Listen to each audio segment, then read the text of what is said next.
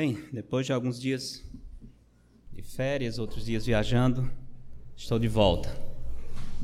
Tentar tirar o atraso de todas as pregações passadas. Só são três, eu vou pregar todas três hoje. Não, fiquem tranquilos. Irmãos, gostaria de retomar uma série que nós começamos há alguns dias e o título é Buscando o Senhor de todo o coração. Eu dei uma parada na nossa série de Colossenses para focar um pouco nesse assunto por vários motivos.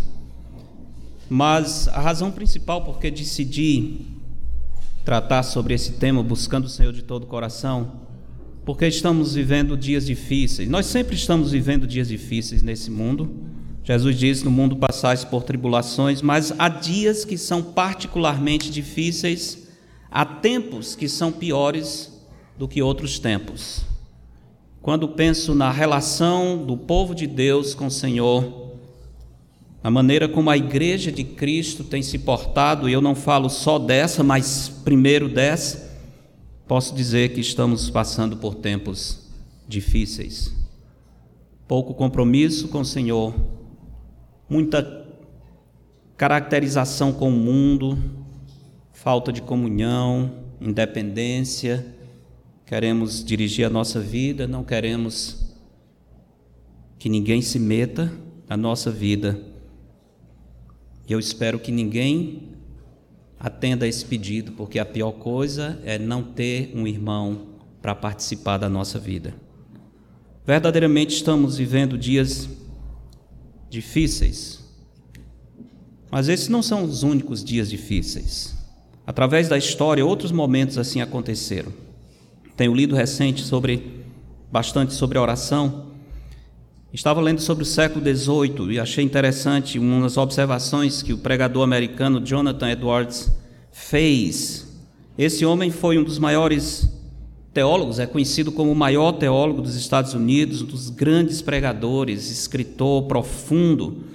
Ao mesmo tempo, era um homem que tinha um coração muito entregue nas mãos do Senhor, tanto que ele liderou um reavivamento espiritual numa época em que aparentemente a igreja do Senhor Jesus estava completamente distante dele. Mas ele escreveu sobre os seus dias, aquele período antes deste reavivamento. Ele disse: Nunca houve uma época com tantos infiéis entre aqueles que foram expostos ao Evangelho. Imagina isso. Nunca houve uma época em que houve tantos infiéis entre aqueles que foram expostos aos evangelhos. Lembremos que esse tempo do Jonathan Edwards é o tempo chamado do Iluminismo, século XVIII, quando os homens estão rejeitando tudo que diz respeito a Deus e a Sua palavra, a ciência está desenvolvendo, os homens são senhores de si, eles estão descobrindo segredos da natureza, e de repente algumas teorias aparecem que negam aquilo que as pessoas tinham ouvido desde criança na Sagrada Escritura, e as novas teorias e os pensamentos mundanos, de repente, capturaram o coração de muitos que haviam sido expostos ao Evangelho. O que é curioso é que foi também durante esse tempo difícil que Deus realizou coisas poderosas. Por exemplo, foi durante esse tempo, chamado do Iluminismo, quando a igreja do Senhor Jesus passava por uma frieza espiritual sem precedentes, que começou o moderno movimento de missões com um homem chamado William Carey, que saiu da sua igreja na Inglaterra para ser missionário na Índia. Esse homem se tornou conhecido como o pai das missões modernas. Mas sabe por quê? O que, que estava por trás desse reavivamento?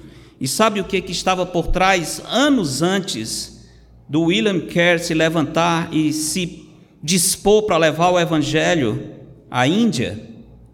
Estava um grande movimento de oração. Eles criaram, a partir da, da idealização do Jonathan Edwards e outros, eles criaram uma coisa que eles chamavam concerto de oração. O que, que era o concerto de oração? Não tinha nada demais, era simplesmente as igrejas tentando fazer uma cadeia de igrejas, uma conexão de igrejas, não só nos Estados Unidos, mas também lá no, no Reino Unido, na Escócia, Inglaterra, enfim, uma cadeia de igrejas que se comprometiam a uma vez por semana parar para orar ao Senhor pela vida espiritual do corpo de Cristo, orar ao Senhor por missões, pedir ao Senhor por um reavivamento espiritual. O resultado desses concertos de oração foi um movimento que causou um impacto muito grande e até hoje tem bênçãos sobre nós. Dentro desse tema, buscando o Senhor de todo o coração, hoje eu queria pensar com os irmãos sobre oração. Sobre oração. Observando o que aconteceu na época do teólogo Jonathan Edwards e em outras situações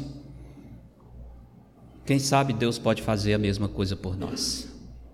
Se aprendermos a orar, se levarmos em consideração a importância da oração, se colocarmos os nossos corações diante do Pai como Jesus Cristo, quem sabe, como diz o profeta, se o Senhor não se lembra de nós e deixa após esses tempos uma bênção.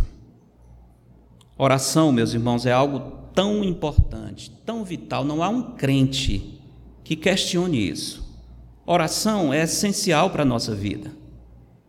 Sempre que falamos de vida devocional, por exemplo, sempre ligamos leitura bíblica e oração, porque são duas coisas que realmente estão ligadas. Quando você está perto da palavra de Deus, a oração é uma consequência. Hoje tivemos uma lição na escola dominical fantástica. O Júnior trouxe uma lição maravilhosa sobre como preparar o coração para o Senhor eu fiquei admirado porque praticamente ele usou tudo o que eu queria usar, quase que roubou minha pregação.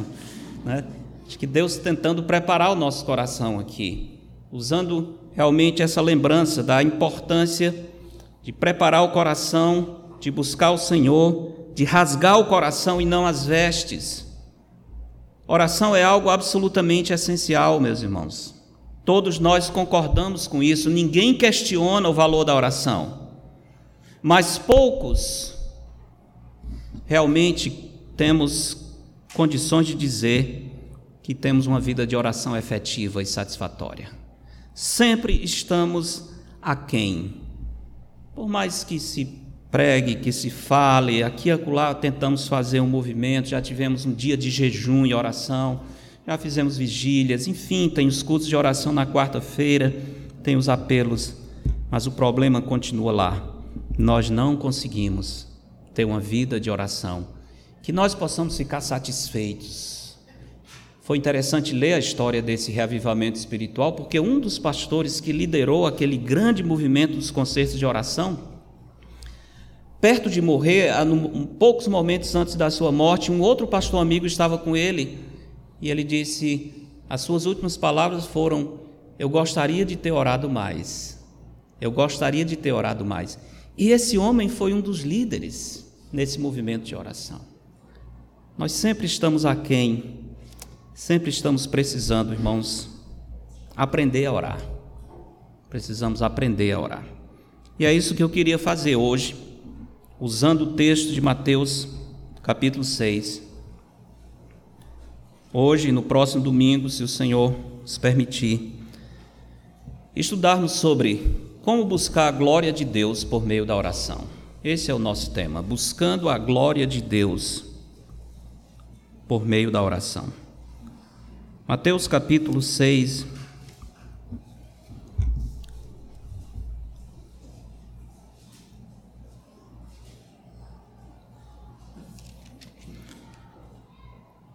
Vamos começar no verso primeiro, mas vou concentrar no texto mais adiante. Mateus 6, 1 diz: Guardai-vos de exercer a vossa justiça diante dos homens. Essa frase é importante porque Jesus vai repetir várias vezes.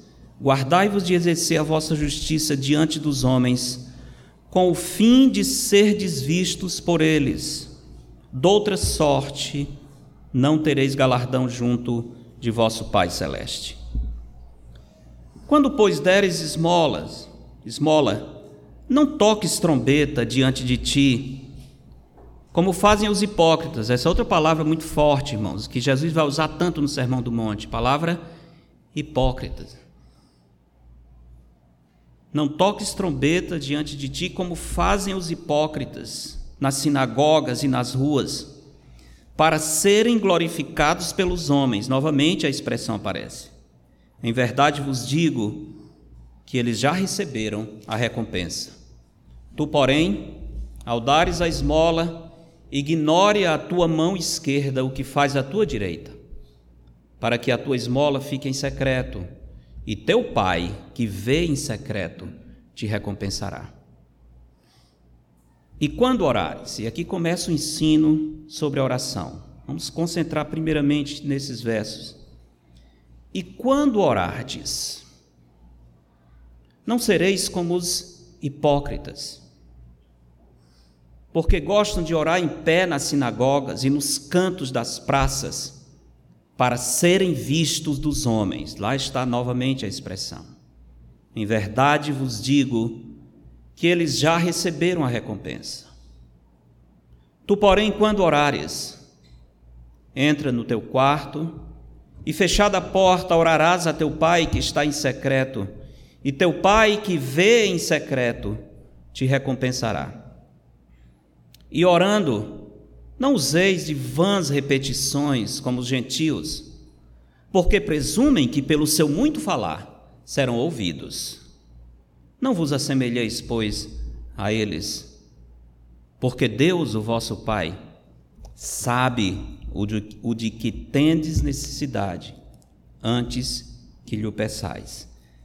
Nesses primeiros versos, eu estou dando esse título, a primeira parte da pregação, a linguagem da oração.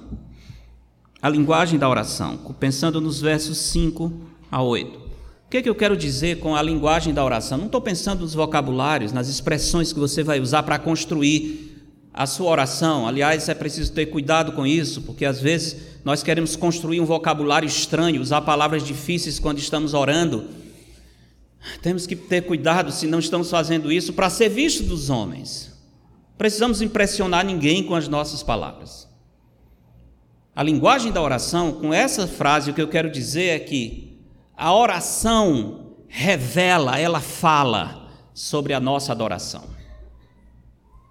Se você quer saber a natureza, a autenticidade, a sinceridade da sua adoração ao Senhor, Observe o que as suas orações dizem sobre isso. Adoração e oração são duas coisas absolutamente inseparáveis. Quem não adora não pode orar de uma maneira agradável ao Senhor. A linguagem da oração é exatamente isso. O que, que a oração revela? A oração mostra a natureza da nossa adoração, isto é, se a nossa adoração é falsa, hipócrita, ou se é uma adoração autêntica. O texto começa mostrando a falsidade da adoração a Deus, ou a falsa adoração.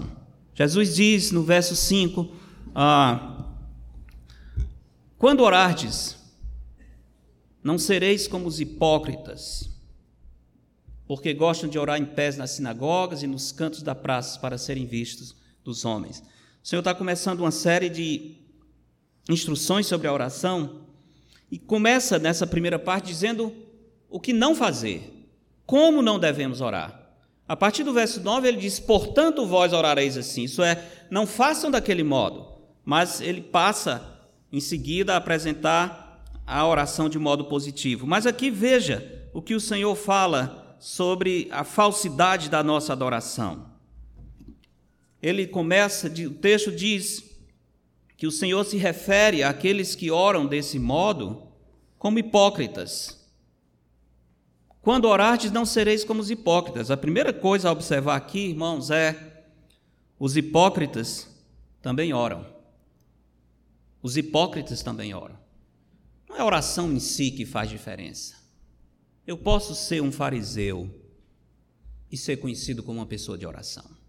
Hipócritas também oram. Hipócritas dão esmolas. Hipócritas jejuam.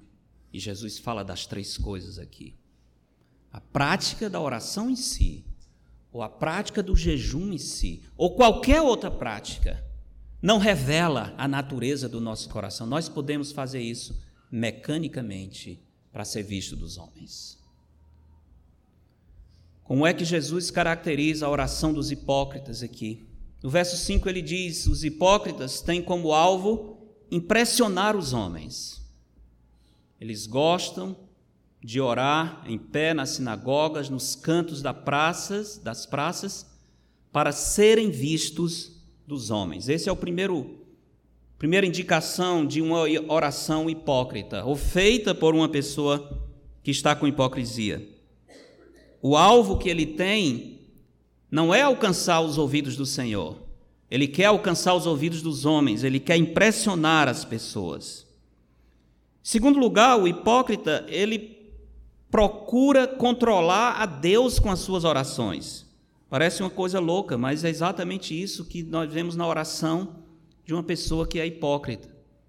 Ele tenta controlar a Deus. O verso 7 diz: Orando, não useis de vãs repetições como os gentios, porque presumem que pelo seu muito falar serão ouvidos. Imagina só. Eu não estou andando com o Senhor, eu não tenho amor pelo Senhor. Aliás, eu estou andando nos caminhos do mundo, eu tenho os desejos do mundo, eu não tenho interesse em uma vida santa, mas eu vou orar, eu vou repetir e eu vou insistir e Deus vai me ouvir.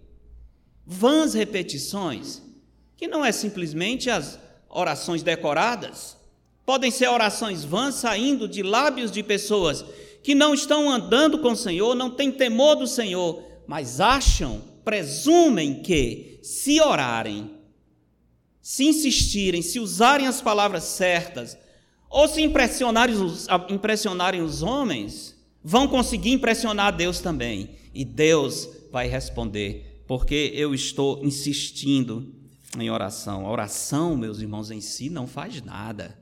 Quem faz é o Deus a quem oramos. Não existe mágica não é pelo tanto de tempo que eu fico orando. Se eu não estou orando ao Senhor, se eu não estou adorando o Senhor, é uma oração que certamente não vai alcançar os ouvidos do Senhor. Os hipócritas, eles tentam impressionar os homens e eles tentam impressionar a Deus também. Eles são presumidos, eles acham que podem controlar a Deus e obrigar o Senhor a fazer aquilo que eles querem. Os hipócritas desonram a Deus exigindo que o Senhor os atenda da maneira que eles querem. Verso 8 diz: Não vos assemelheis, pois, a eles, porque Deus, o vosso Pai, sabe o de que tendes necessidade, antes que lhe o peçais. Mas aquele que está orando de maneira hipócrita, ele fica tentando exigir que o Senhor faça o que ele quer, ele desonra o Senhor ele esquece que Deus já sabe de todas as coisas. Não é pela nossa insistência que vamos ter do Senhor o que desejamos. O hipócrita é aquele cuja vida espiritual é apenas um ritual religioso. Irmãos, é tão fácil ser um excelente crente aos olhos das pessoas. É tão fácil impressionar as pessoas. As pessoas não veem o coração. Nós podemos muito bem colocar uma máscara bonita. Mas quando pensar nisso, lembre o que o Senhor disse para Samuel quando foi na casa de Jessé ungir aquele que seria o rei de Israel. Samuel olhou primeiro Eliabe, os outros filhos de Jessé, viu aqueles homens guerreiros fortes. Quando olhou o mais velho, ele pensou: certamente esse é o que Deus escolheu. Passa todos os filhos diante Lembra a história? É tão impressionante que Samuel termina e Samuel pergunta ao pai: Acabaram seus filhos?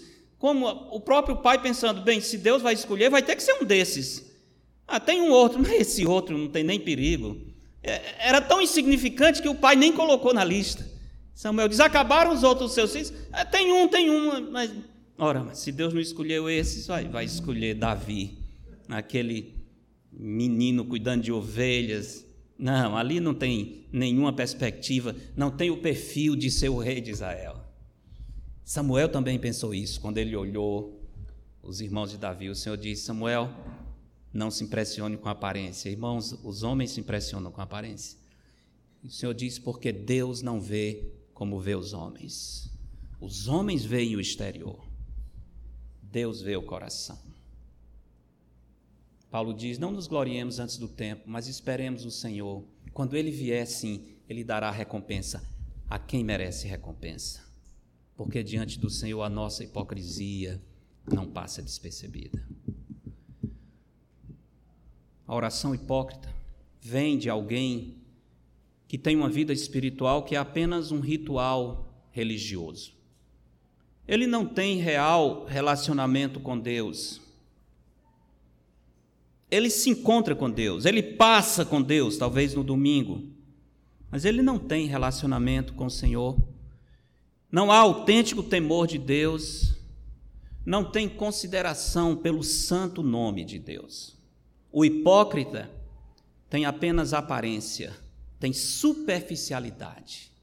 E aqui me vem a lembrança aqueles últimos dias de Cristo, quando o Senhor está vindo de Betânia, Betânia para Jerusalém, e ele olha uma figueira. Aquela figueira tinha uma coisa impressionante, o que era? Ela estava cheia de folhas, lembra disso? Cheia de folhas. Mas faltava uma coisa. Jesus foi procurar e não encontrou. O que foi? Frutos. E Jesus amaldiçoou a figueira e o texto diz que ela secou imediatamente. Jesus não andou secando árvores, ele não tinha nada contra o meio ambiente, ele não era uma pessoa que destruía. Não. Mas Jesus também não adorava as árvores. Se era precisar sacrificar uma árvore para dar uma lição espiritual, ele fazia isso. Os homens ou estão de um lado ou de outro, né? Jesus amaldiçoou e disse que a, a figueira secou imediatamente. Se Jesus não tinha nenhum problema com a figueira, por que, que ele amaldiçoou a figueira? É porque simplesmente a figueira era uma parábola viva do povo de Israel, cheio de folhas, cheios de aparência, mas nenhum fruto. Era o Senhor querendo mostrar para os seus discípulos: não adianta ter aparência, o que interessa são os frutos. Se não há frutos de arrependimento, não há nova vida em Cristo. E não interessa se somos bons religiosos. O hipócrita ele tem aparência, ele tem superficialidade, ele tem a linguagem certa, ele tem os jeitos certos, mas ele é uma figueira cheia de folhas, mas sem fruto. Faz de conta que teme a Deus. É um manipulador de homens. E pensa que pode manipular Deus. O hipócrita pensa que pode manipular a Deus. Irmãos, nosso coração é muito enganoso. Muito enganoso. Nós somos nós temos a tendência ao pecado de uma maneira muito rápida. Nós podemos estar mostrando uma coisa nos lábios, mas o coração tem outro completamente. Tive essa experiência mais de uma vez, não só uma vez que eu tenho pecado, não. Mas recente, preparando esse sermão, lembrei de uma situação muito triste, mas vocês são meus amigos, não vão espalhar para ninguém. Alguns anos atrás eu conheci um, um homem, ah, estava dirigindo uma reunião, eu olhei para aquele homem, eu não gostei de cara. Eu achei ele meio assim com ar de superior, sabe? Logo o bicho era grandão, assim, enorme e tal. Eu olhei de cá e tal. Fiquei longe com a falsa humildade, como quem diz assim: não, eu sou um coitadinho, não, aquele ali, não. Então eu sou humilde. Humilde não, eu sou orgulhoso. Orgulhoso. Fica no cantinho calado ali, porque o orgulho é muito grande. Ele gostaria de receber um pouco a atenção e não está recebendo, então eu me recolhi, fiquei ali com o meu orgulho, o meu pecado. E fiquei julgando aquele homem. Mas não foi pouco, não, foi muito. Ah, tempo passou, uns, uma ocasião depois, em outro país, inclusive, lá está o homem de novo. Isso não é possível. Lá, aquele metido de novo aqui. Dessa vez eu ia ter que fazer algo junto com ele. Não somente isso, a esposa tinha vindo, vindo com ele. Quando eu olhei, achei a mulher igualzinha a ele. Ixi, é os dois. Não tem jeito, rapaz, não é possível. Também, casado com esse homem, tinha que ser mulher assim também ah, de superioridade e tal, meio sem querer tocar nos pobres. Deve ser esse, esse espírito imperialista americano que despreza o terceiro mundo e tal. E aí? Fiquei. Irmãos, e o pecado lá dentro? Realmente, né? Sorrindo oh, e tal, mas lá dentro, ó, julgando aquele irmão. Um tempo passou. E um dia eu recebi uma mensagem desse homem me chamando para fazer algo juntamente com eles. O, homem é gente boa, eu pensava que ele era, não tinha nada comigo. E me chamando, não somente isso, você vai ficar na minha casa. E sabe uma coisa? Aquele casal é um casal fantástico. Servos de Deus, um coração imenso, generoso. Eles me deram um dos melhores quartos da casa. Né? Ah, impressionante aquilo. E eu fiquei pensando, se eles soubessem o que estava no meu coração a primeira vez que eu os vi, eles iam me botar na, na descarga e, e jogar. Hipocrisia, irmãos, falsidade, é tão fácil isso. É tão fácil. Enquanto eu tinha ali um servo de Deus hospitaleiro, generoso, bondoso, um homem com coração entregue, o meu orgulho julgou aquele irmão. Simplesmente porque eu não achei que eles eram simpáticos, agradáveis, como outros que estavam perto. Conto isso porque eu acho que eu não estou sozinho nesse barco. Nem sempre nós falamos isso em público. Mas quantas vezes esse mesmo sentimento de hipocrisia e falsidade está escondido dentro do nosso coração? Cumprimentamos uns aos outros, sorrimos, damos um abraço, tapinha nas costas, mas saímos para casa com aquela impressão: ah, infeliz, ah, infeliz. Pessoa que não tem jeito, não tem bondade, se que acha superior. E sabe uma coisa, o que eu descobri é que às vezes quem se acha superior somos nós. É o nosso orgulho que nos faz querer ser superior. Cuidemos, irmãos, porque o nosso coração enganoso, imagina. Imagina eu com isso no coração querendo orar ao Senhor. Como é que eu poderia fazer isso? Eu tive que fazer, porque passou um bom tempo até eu vencer o pecado. Mas quero dizer para os irmãos que nós precisamos ter muito cuidado com o nosso coração. É muito fácil cair na categoria de um hipócrita, sem ninguém perceber, mas Deus vê o nosso coração. Então Jesus está querendo nos chamar a atenção. No verso 9, ele diz: Portanto, Portanto, vós orareis assim. Isso é essa palavra liga o que Jesus vai dizer na chamada oração do Pai Nosso com o que ele acabou de dizer logo acima. Não orem dessa maneira. Esse modo é errado, mas eu vou mostrar para vocês algo diferente como se deve orar. Veja Lucas capítulo 11. Agora para observarmos a autenticidade da nossa adoração por meio da oração. Ali nós vimos a falsidade na adoração. Aqui nós vemos a autenticidade. Lucas capítulo 11, verso 1 diz: De uma feita estava Jesus orando em certo lugar. Quando terminou, seus discípulos, um dos seus discípulos lhe pediu: Senhor, ensina-nos a orar como também João ensinou aos seus discípulos. Ensina-nos a orar.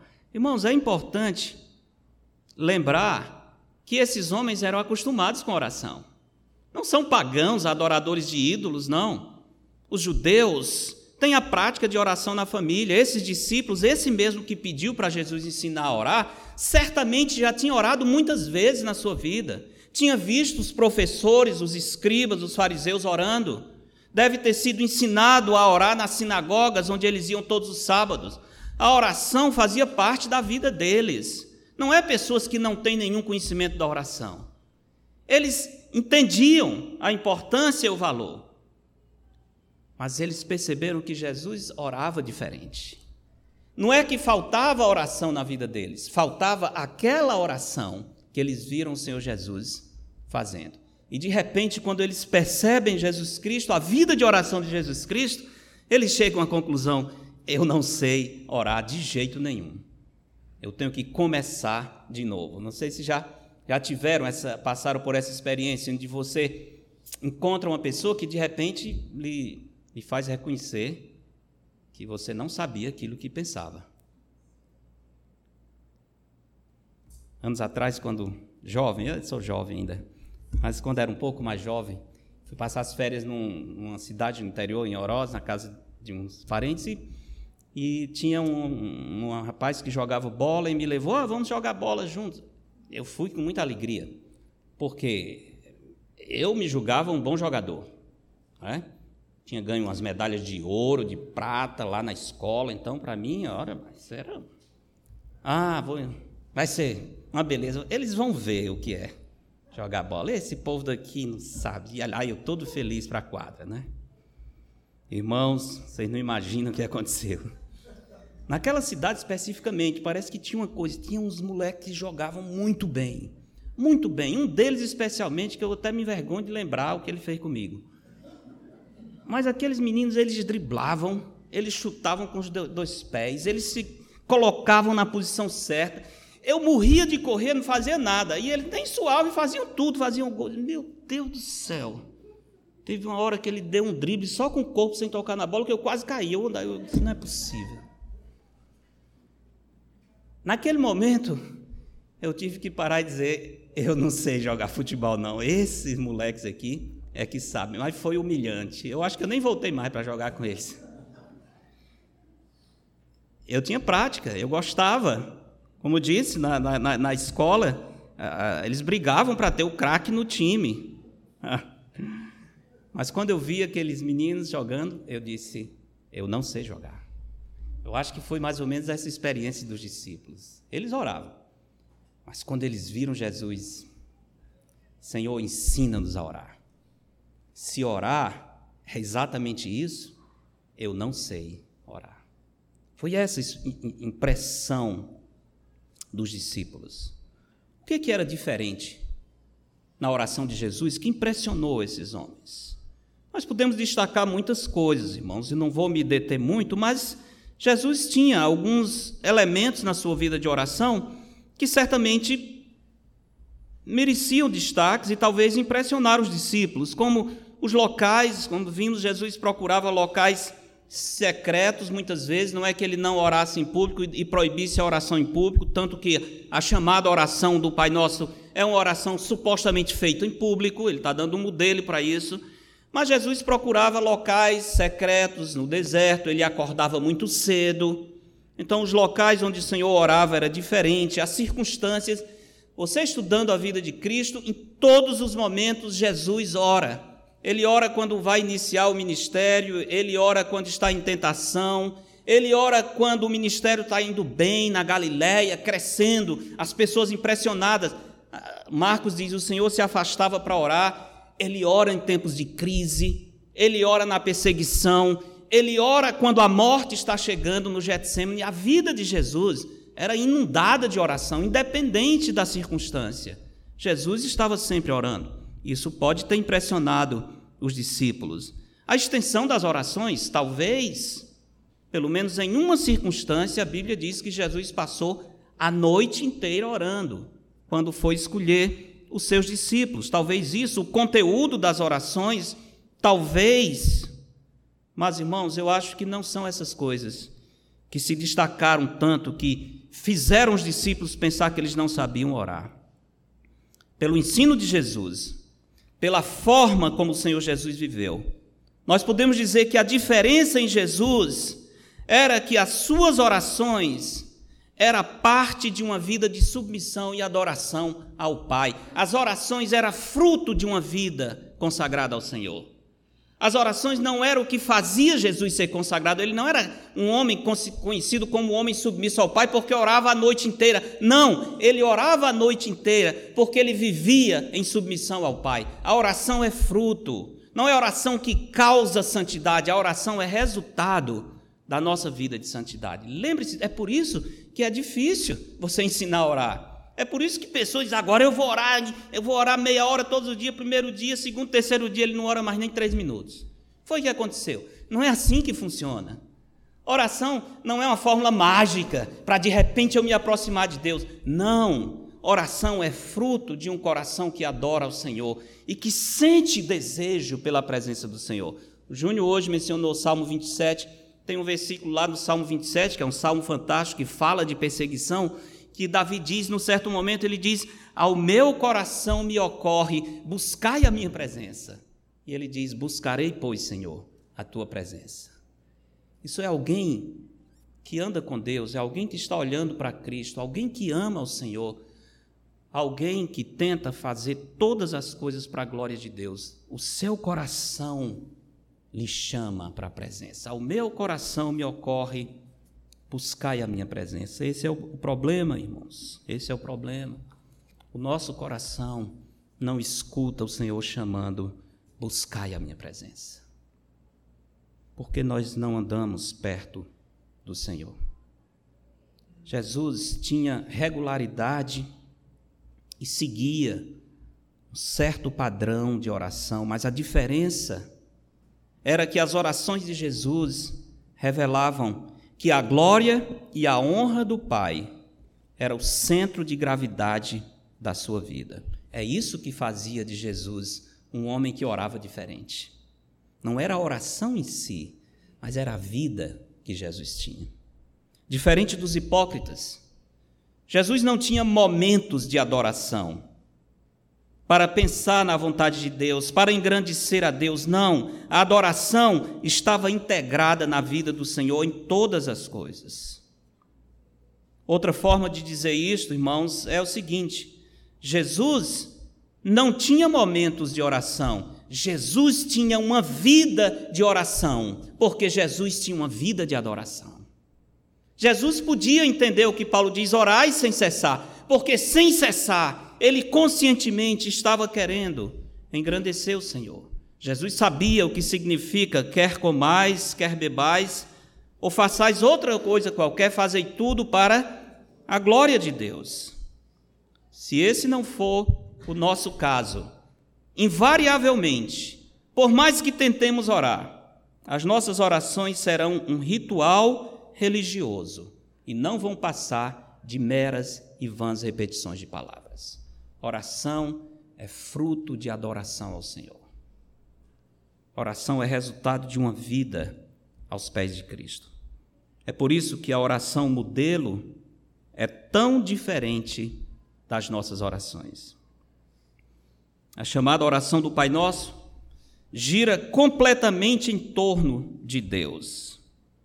A sua pessoa, o seu reino, a sua vontade, a sua provisão, o seu perdão, a sua santificação. Tão interessante. A oração gira em torno da pessoa de Deus. São seis petições na oração do, na chamada oração do Pai Nosso. Seis petições. Uma apenas diz: O pão nosso de cada dia nos dá hoje. E até nessa, o alvo não é simplesmente o suprimento do alimento. Por que, que ele está pedindo o pão nosso de cada dia? É para que o seu nome seja santificado, à medida que o Senhor providencia cada dia a porção que eu preciso para viver. Tudo, irmãos, tudo parte daquela primeira frase: Pai nosso que estás nos céus, santificado seja o seu nome. Na verdade, Jesus está dizendo: quando vocês forem orar, vocês devem, acima de tudo, querer a glória do Senhor. E as outras coisas são meios pelos quais vocês vão santificar o santo nome do Senhor. As seis petições, somente uma está relacionada às nossas necessidades. Mesmo esta é subordinada à santificação do nome de Deus pela nossa dependência dele. Assim o Senhor nos ensina, começa a nos ensinar a oração, mostrando, em primeiro lugar, esse aspecto negativo. Como não fazer? Como não seguir um caminho hipócrita, que certamente não agrada ao Senhor? Essa é a linguagem da oração, meus irmãos. A nossa vida de oração é o melhor termômetro para revelar como está a nossa adoração. Oração é fruto de adoração. Esse é o princípio que Jesus ensina e que eu quero enfatizar. Oração verdadeira é fruto de uma adoração verdadeira. Se eu não adoro ao Senhor, se eu não vivo para a glória de Deus, não tem como eu ter uma vida de oração satisfatória, efetiva e que traga glórias ao santo nome do Senhor.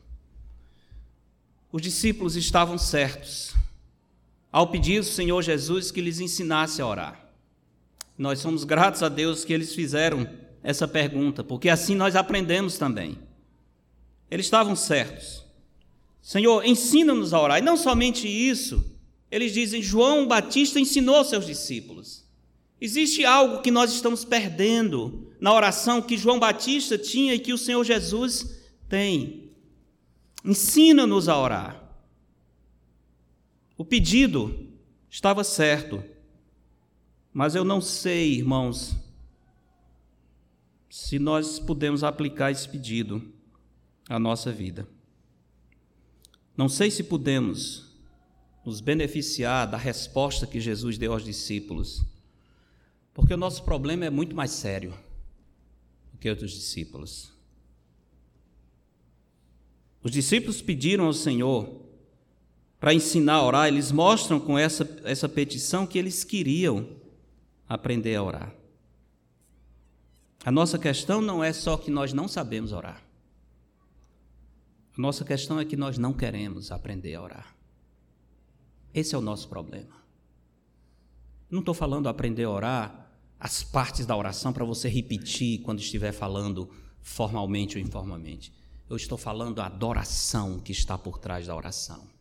A vida consagrada entregue nas mãos do Senhor, a capacidade de dizer: Senhor, faça-se a tua vontade na minha vida de modo tão perfeito, tão completo, como é feita no céu. Se nós não temos condições e coragem de dizer isso, irmãos, nós não podemos orar como o Senhor ensinou. Se nós não temos coragem de dizer, Senhor Jesus, que o Senhor reine na minha vida, que o Senhor controle todo o meu ser, que o Senhor seja realmente o meu dono e que eu me relacione contigo como escravo. Se eu não tenho essa atitude, eu não posso dizer: venha o teu reino, é hipocrisia. Venha o teu reino, venha o teu reino para os outros, não para mim. Eu não posso orar. Se eu realmente não estou disposto que Jesus seja o rei da minha vida, eu não posso orar se eu não tenho coragem que a vontade do Senhor seja feita, como Jesus, mesmo no Getsemane, dizendo: Senhor, se for possível, passe esse cálice, Senhor, mas se não for, seja feita a sua vontade, mesmo sabendo que aquela vontade seria custosa, mesmo sabendo a dor e o preço que iria pagar. Se eu não tenho disposição de abrir a minha vida, colocar nas mãos do Senhor e dizer: Senhor, faça o que quiser como eu vou orar? É impossível, a oração vai ser mera repetição de palavras. Queria desafiar os irmãos a lutarmos em oração. Não somente para a prática da oração em si, mas para a adoração que sustenta a oração. Antes de pensar nas formas pelas quais nós podemos orar, pensamos, pensemos na adoração que devemos prestar ao Senhor. Examinemos a nossa vida, irmãos. Deixemos o pecado. Como diz o profeta Joel, rasguemos o nosso coração e não as nossas vestes. Se não tivermos essa disposição, a oração do Senhor, embora tão clara, tão didática, não vai ser aprendida por nós. Não vai ser aprendida.